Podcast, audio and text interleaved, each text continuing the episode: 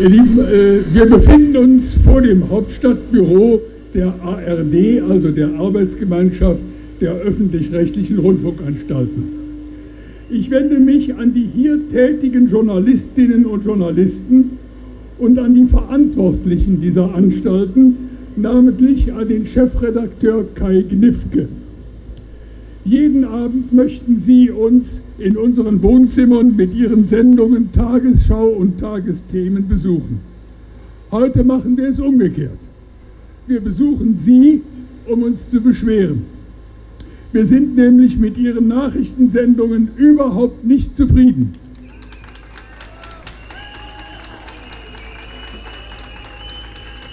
Was uns schon seit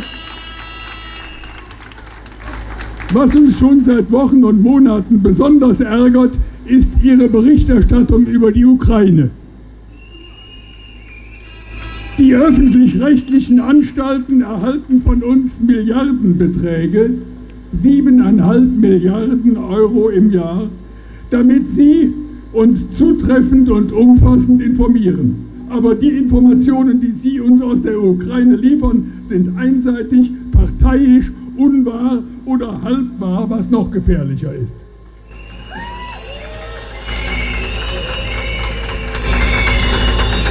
Wir haben solche Erfahrungen schon in früheren Kriegen gemacht, zum Beispiel vor 15 Jahren im Bombenkrieg der NATO gegen Jugoslawien und später im Irak und in Afghanistan.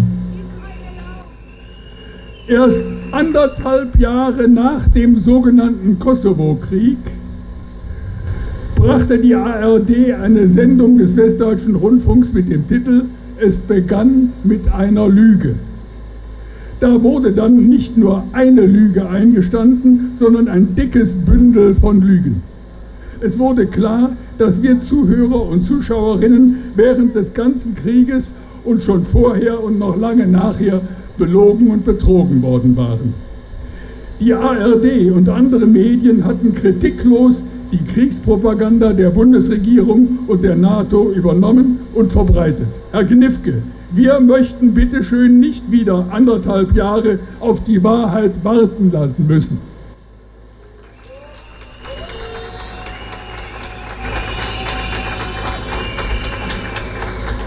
Wir sind auf zutreffende, umfassende Berichterstattung der Medien angewiesen. Wir müssen zuverlässig informiert sein, wenn wir demokratisch mitreden, mitentscheiden wollen. Wenn aber neben der geifernden Springerpresse auch die öffentlich-rechtlichen Anstalten uns irreführen, kann Demokratie nicht gedeihen. Ein besonders übles Beispiel haben Sie uns Anfang Mai geliefert beim Mord an mehr als 40 Menschen im Gewerkschaftshaus in Odessa.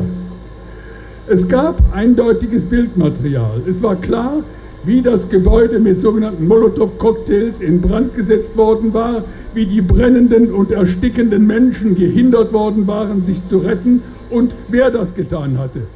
Sie aber verschleierten das Verbrechen mit den Worten, da sei ein Gebäude in Brand geraten als hätte jemand vergessen, vor dem Einschlafen seine Zigarette auszudrücken oder als wäre eine Sicherung durchgebrannt. In Brand geraten. Solche Verschleierung ist publizistische Beihilfe zum Massaker.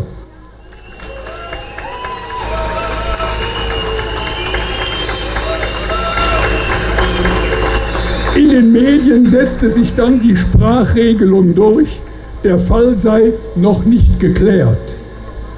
Aber wenn da wirklich noch Klärungsbedarf bestanden hätte, wäre das kein Grund gewesen, auf weitere Berichterstattung zu verzichten. Im Gegenteil, dann hätten Sie eben zur Klärung beitragen müssen. Recherche nennt man sowas, was man eigentlich von Journalisten erwartet. Was taten Sie stattdessen? Ebenso wie die Bildzeitung dieses Spitzenprodukt Ebenso wie die Bild-Zeitung, dieses Spitzenprodukt des deutschen Journalismus, gaben auch Sie, die ARD, ausgerechnet Arseni Jasenjuk das Wort, dem Putschpremier. Bild ließ überhaupt niemand anderen zu Wort kommen als diesen Jasenjuk, der prompt Moskau für das Massaker verantwortlich machte. Moskau muss ja an allem schuld sein. Auf drei Sätze von Jasenjuk beschränkte sich die gesamte Berichterstattung der Bildzeitung am 5. Mai über das grauenvolle Geschehen in Odessa. Herr Gnifke, hat die ARD wirklich keine eigenen Recherchen unternommen? Nein? Dann sollten Sie sich schämen. Ja, ja, dieses Massaker in Odessa war möglicherweise für Herrn Gnifke und für die ARD nicht wichtig genug. Und der Terror gegen linke Parteien und Abgeordnete in Kiew, was haben Sie, Herr Gnifke, was hat die ARD darüber berichtet? Die offen faschistischen Kräfte, die sich auf dem Maidan mit Gewalt gegen friedliche Demonstranten durchsetzten. Offenbar kein Thema, das sie sonderlich interessiert hätte. Die Gründe, warum sich nach dem Putsch in Kiew 90 Prozent der Menschen in der Ostukraine für Autonomie entschieden, hätte man diesen Gründen nicht mal nachgehen müssen? Sie verbreiten allerlei Andeutungen über russische Einmischung. Aber als die zuständige Direktorin des US-Außenministeriums Victoria Newland offen ausplauderte, für den Umsturz in der Ukraine seien aus Washington 5 Milliarden Dollar geflossen, wäre es da nicht dringend notwendig gewesen, aufzuklären, wofür diese immense Summe ausgegeben worden ist? Haben Sie sich jemals dafür interessiert, haben Sie sich jemals dafür interessiert, wer hinter dem Ukrainian Crisis Media Center steckt, das im Kiewer Hotel Ukraina die dort untergebrachten Journalisten aus aller Welt mit Gesprächspartnern, Informanten, Desinformanten versorgt? Was haben Sie sich eigentlich dabei gedacht, wenn Sie im vergangenen Winter dem deutschen Publikum Abend für Abend den Boxer Klitschko als Erlöser, als Helden präsentierten und vorher jahrelang Julia Timoschenko als die heilige Unschuld vom Lande?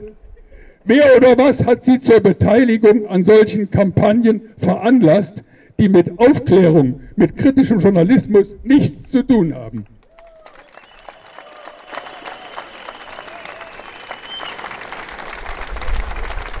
Jetzt beteiligen Sie sich am Gerede vom runden Tisch, obwohl der runde Tisch gar nicht rund ist, denn die Putschisten in Kiew verweigern den Vertretern der nach Autonomie strebenden Ostregionen den Zutritt. In Nachrichtensendungen mehrerer ARD-Anstalten hörte ich dann, die Vertreter der Separatisten nehmen nicht teil. Das ist üble Irreführung der Öffentlichkeit, üble Kriegspropaganda. Denn wenn eine der beiden Konfliktparteien nicht zu Verhandlungen zugelassen wird, dann dienen diese Verhandlungen nicht dem friedlichen Interessenausgleich, sondern der Vorbereitung einer sogenannten militärischen Lösung, also zur Vorbereitung des Krieges.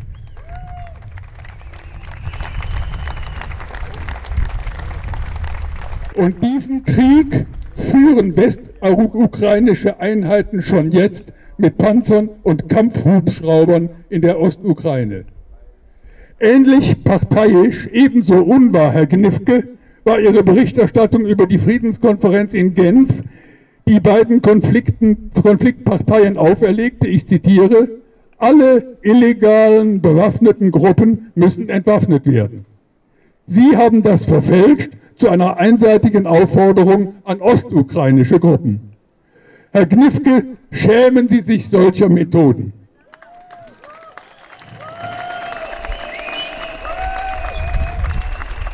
Das Bundesverfassungsgericht hat vor einigen Wochen festgestellt, dass die Politiker der großen Parteien zu starken Einfluss auf die öffentlich-rechtlichen Rundfunkanstalten haben. Es wird höchste Zeit, dass die Medien demokratisiert werden. Hören Sie auf mit der Regierungspropaganda, hören Sie sofort auf mit der Kriegspropaganda, Herr Gnifke. Und jetzt gehen wir zum Kanzleramt. Ja, Dankeschön. Ich hoffe, ihr habt alle